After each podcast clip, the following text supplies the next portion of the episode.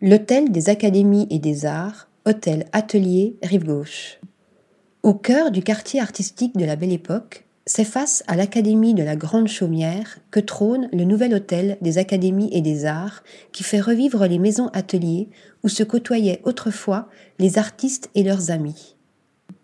Imaginé par le cabinet d'architecture d'intérieur Lisée Hugo, l'hôtel abrite d'ailleurs l'ancien atelier de Modigliani.